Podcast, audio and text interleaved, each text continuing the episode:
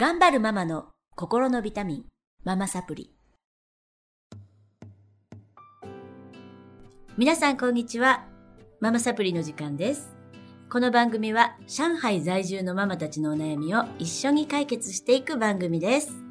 えー今日もスタジオの方に、まさこさんとゆうこさんお招きして、えーお二人のお悩みを一緒に解決しながら、あの、ワイワイとやっていきたいと思います。よろしくお願いします。よろしくお願いしますお久しぶりおです。久しぶりです。あの、以前ね、住んでいたところが一緒だったお二人ですよね。はい。それで、まさこさんは、一番初めに、はい私が、もう本当に忘れもしないんですけど、えーなんか私こういうことを、なんかすごく子育てをしていて、なんだろう、疑問がいっぱいあったんですね。自分の中にう。んそれでそれを解決しながら、まあ、息子17歳になりますけど、育ててきて、なんかそういうのを、なんかすごくこう、ママたちに喋ってたんです。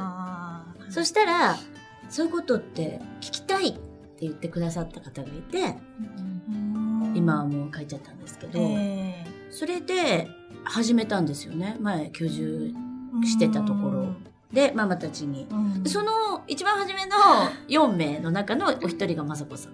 はい。すごいもうはるか昔の2年ぐらい前そうですね。2年前ですね。と思うんですよね。で、なんか形にもなっておらず、そうなんですよ。だから、一番初めに、ワンレッスンでやった時いた？いないよね。はい、いないです。その時多分ね、えっ、と、もう今帰っちゃったう方んだと思うんですけど、あのレッスンに来られてた方？はい。名前なんだかな？名字は思いつくんだけど。方が参加されてて、で、ワンレッスンだけやるっていう感じだったんですけど、そしたらみんなが、なんか続けてほしいって言ってくれて、はそれでじゃあ、お隣に住んでたんでい。すよね。そうですね。それすごい、その時子供のことで悩んでて、やりたいですとかって言ってくれてね。そうですね。うん誘ってくれて、始まったのが最初なんです。だからすごい感慨深い。ありがとうございます。とんでもないです。とんでもないです。なんか縁があって、お隣に住んでて、今もまた同じうんところに越してきて、隣のマンションなんですよ。ねえ。そう。そう。びっくり。本当にびっくりです。それで長男同士の音が一緒だし、うんああ、名前の音が。が一緒。うんなんかね、ちょっと人ご、人、他人の気がしないみたいな。ご縁の深いまさこさんなんですけど、ねお悩みは、なんか前からありましたが、どういうことが、時間のことですかね？そうですね。時間が、えっと、は守れない。守れない。ううんん。うん。そうですね。守れないというか、どういうふうに守れないですか、友達と遊ぶ予定があるのに、うんうんお菓子を食べてたり、漫画を読んだり、ダラダラしていて、うんうんで、まあ、時間になって、遊ぶ時間になっても準備していないことに対して怒り出す。うん。自分が自分準備していないことに。なる。で、それを見てるのが、すごい、自分もイライラしてしまう。うん。で、どういう声かけしますか？どういう声かけ？もう、さっき言ったよね、みたいな。ん。何時になったら、えっ、と、遊ぶんだよとかっていうことを伝えていったりしてますか？言ってます。うんね逐一言ってるのにまだ漫画読んでたり、うん動かしたりとかうしてもう何時だよ、分かってる。何時だよ、うるさい。もう何時だよ、もう行く時間だよ。え？いやいやいや、じゃないよね。えじゃないよね、みたいな。もう面白いよね、あの子ね。なかなかのお子さんですよね。あの、いやいや。本当に元気なうん男の子っていう。そうですね。うん私はすごい大好き。うん、なんか素直でうん、ね。あのまま育っていただきたいなっていうお子さんなんですけど。多分楽しいことやってると時間が感じられないんでしょうね。うん、そうですね。飛んじゃうんでしょうねうんそれでいきなり、そう。なんで言ってくれなかったの？そうそうそうです、そうです。言った言ったって。なるほどね。そう、時間的感覚ってすごい難しいですね。ん。そう、時計を見ない。なんか時計を見ないで私が先に声をかけてしまうのもいけないのかなって思ったり、うんうんもう何分だよって言ってから自分で時計を見るっていうのが毎回のパターンというか。うんなるほど。うんもう一つは何でした？時間の時間守れない2。2。えーっと、用事が終わって、もうちょっともうちょっとっていう風に、用事が終わって、もう帰る時にですね。あ、うんうんうんうんでも時間だからもう帰るよって言うと、こう怒り出す。うん。十分に遊んでもう楽しすっごい楽しかったのにもう帰る時にもう本当につまらなかったって言ってうん。ふてくされて帰るのが、う んあんだけ遊んであんだけ楽しんだのに何言ってんの。まだ遊び足りない足りない。もうその帰りが自分のタイミングで帰れなかったことにイラついてるのかな、うん。自分でのタイミングで帰れる時もある？うん、なんかなんとかもうその次の予定があったりするとあじゃあもう帰るってなるけど、もうず次の予定がなくただ家に帰ってあともう寝るだけっていう時だとなんか俺はもっと遊びたいんだよっていう、うーんなるほどね、うん。これってちっちゃい時みんな多分そうですね。あって特にあのタイプがやっぱりあります。へー。あんまり、あのそのなんだろうなはい入って帰る子もいるのね。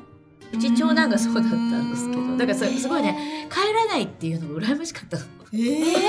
すぐ帰るの、すぐ帰るのよ。それで、もっと遊びたいって、私はそういう子供だったので、ちょっと雅子さんとこの長男さんと一緒のタイプだったので、うんなんか子供らしくないっていうか、おじいちゃんみたいな子でね。で、帰るよ、あ、はい、みたいな感じの子だあったの。それで私が厳しく言ってるからこんななのかなとか思ったりしていてうん、で、公園で遊んでて、帰らないっていう日があって、帰りたくないっていう日があって、ちょっと私がほくそ笑んでて。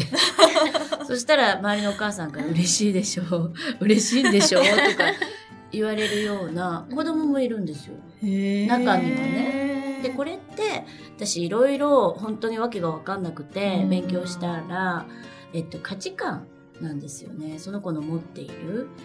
で、あの、多分ですけど、これは予想ですよ。うんまあ、本当にちゃんと調べないとわからないんですけど、エニアグラムっていう、結構ギリシャから生まれた、うん。と性格診断はなんですが、私それをすごくワークショップとか日本で行ったり、はい。あの、すごい勉強したんですね。すごく当てはまっていて、ああ、だから私長男と違うんだっていうことをうん。分かってはいたんだけど、全くもって価値観が違う人間なんだなっていうのを、これによって分かったっていう。で、これはね、企業のあの人事採用でも使われている、えっ、と、テストなんですけれども、いろんな価値観があってね、多分その、雅子さんとこの長男さんは、あの、楽しいと、楽しい時間は矢のように過ぎていく。あで、退屈な時間は、すっごい遅いんですよ。あ っていう時間感覚をお持ちのーお子さんなのかな？私がそうなんですけど。だから、あの、ちっちゃい時って余計になんですけど、あの、時間、体感ができない。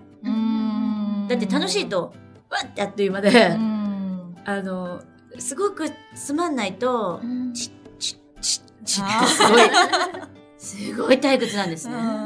で、友達と遊んでる時間はむちゃくちゃ楽しくて、で、まあ好きなゲームとかやってたり、漫画とか見てたりする時間も矢のように過ぎてくんだけど、っていうのって、一定じゃないんですね。で、大人でもちょっと捉えにくいんだけど、子供だったらなおさらわからない。ですよ。だから、もう何遍言ってんの？あと30分しかないじゃんっていう、うん。その30分が、いろんな風に自分の中で変わっちゃうもんだから、楽しいと30分あっという間。あうんでも、すごいつまんないと30分長い。だからね、これはね、やっぱり時間が必要なんですね。うんで特にやっぱりちっちゃい子って、そういうタイプに関わらず、えっと、感覚つかめないうんですよね。うち、えっと、次男が結構そうで、友達とこから帰るときいつも泣きわめいてて、もう引き剥がして、あでも車から降りようとしたりするぐらい激しい。へいつも嫌でした。あ 同じ。泣いてんの、いつも。うん帰るって言ったよねっていうのに泣いちゃってんのね。うわーって泣いてて、もう車の中でずっと泣いてんですよ。あでも今落ち着きましたからね。ー今帰るよって言ったら分かりますし、これはね、なんだろうな、成長とともにやっぱり時間的感覚っていうのはうん養われていくので、はい。まあ待つしかないんですが、待つしかない。まあできることは、えっ、と、見える化うん。する、あの、次の予定、例えば、ううん。ん。まあ遊び、遊んでます、今ね。はい。今日は5時までです。うん。で、5時になったら帰んなきゃいけない。でなぜか？っていうことってあるじゃない？理由って。まあ、家族でご飯食べに行くから。はい。とか、ままあ多分ね、長男の場合、さっきもね、うんはい話に出てたけど、家族で次ご飯食べに行くんだったら帰るんだと思うんですよ。楽しいことが次あれば。だけど帰って寝るだけだったら嫌がるってそ言ってるう。でしょ？そうですね。つまんないことなんですよね。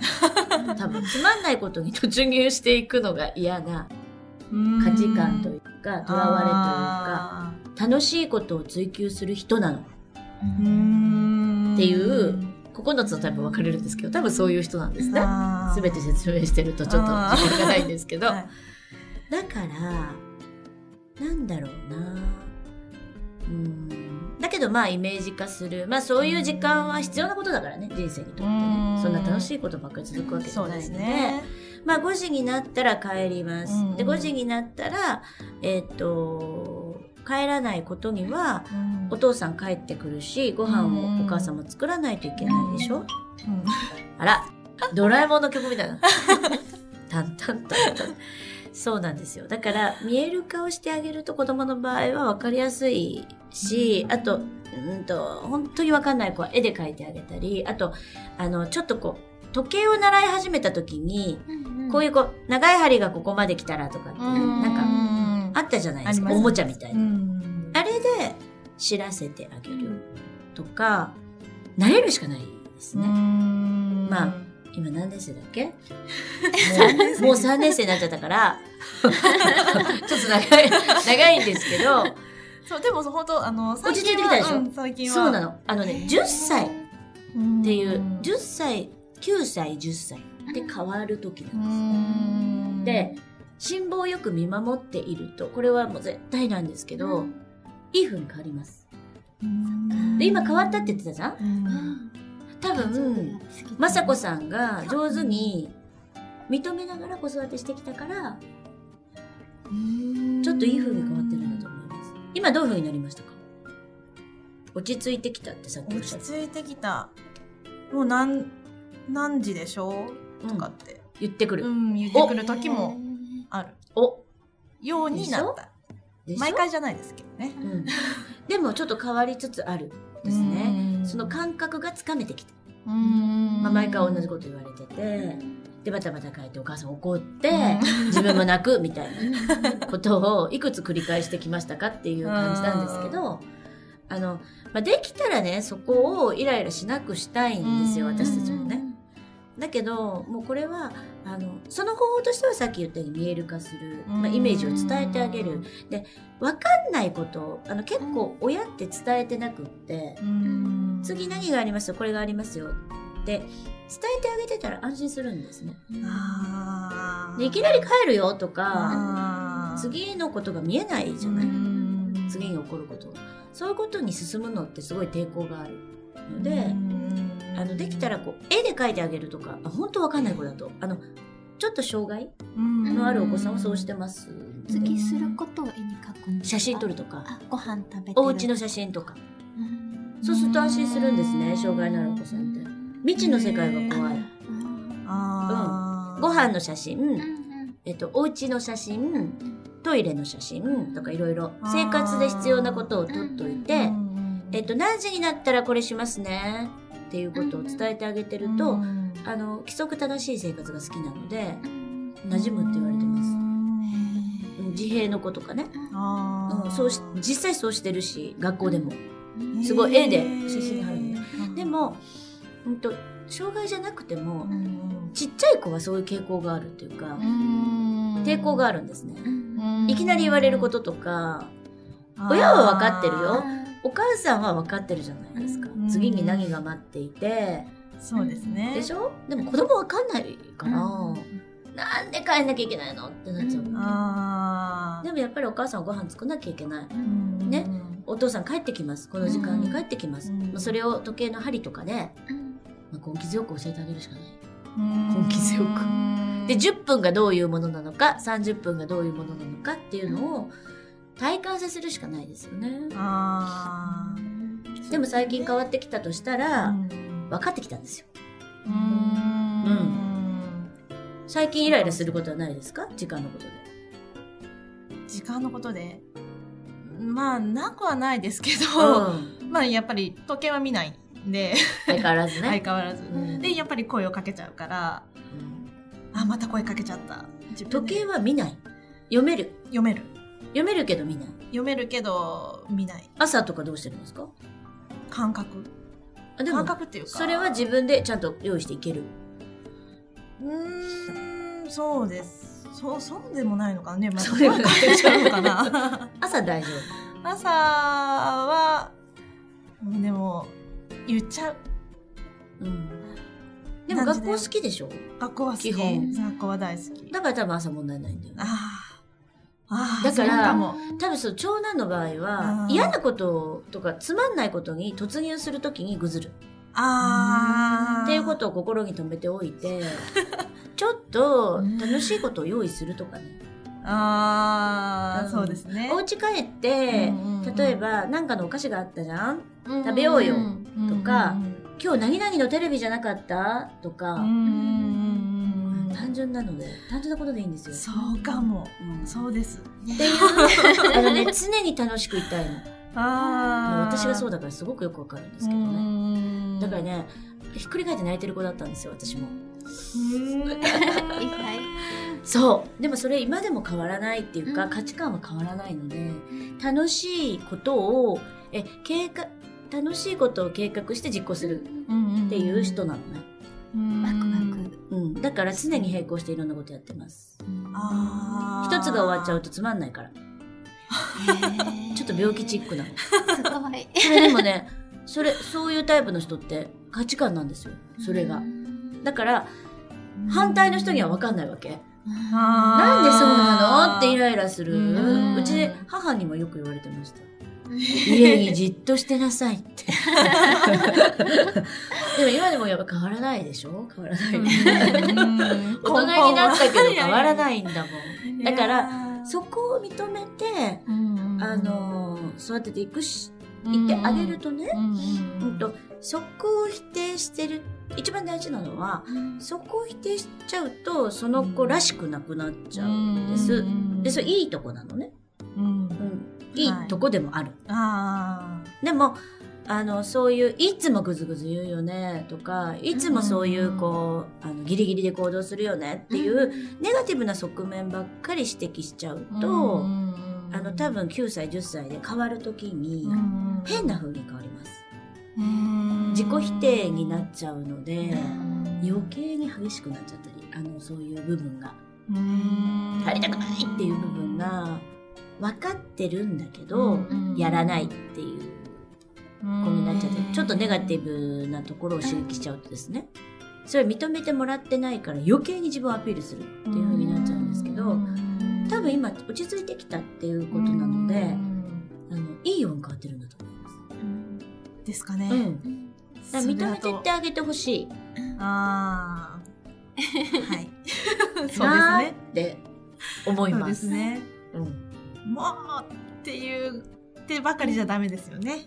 うんとダメねと、いうか、それもいいんだけど、まあ、あの、さっき言ったちょっと環境を変えるってことを取り入れながら、でも今ほら、まさこさんも言ってないわけでしょ？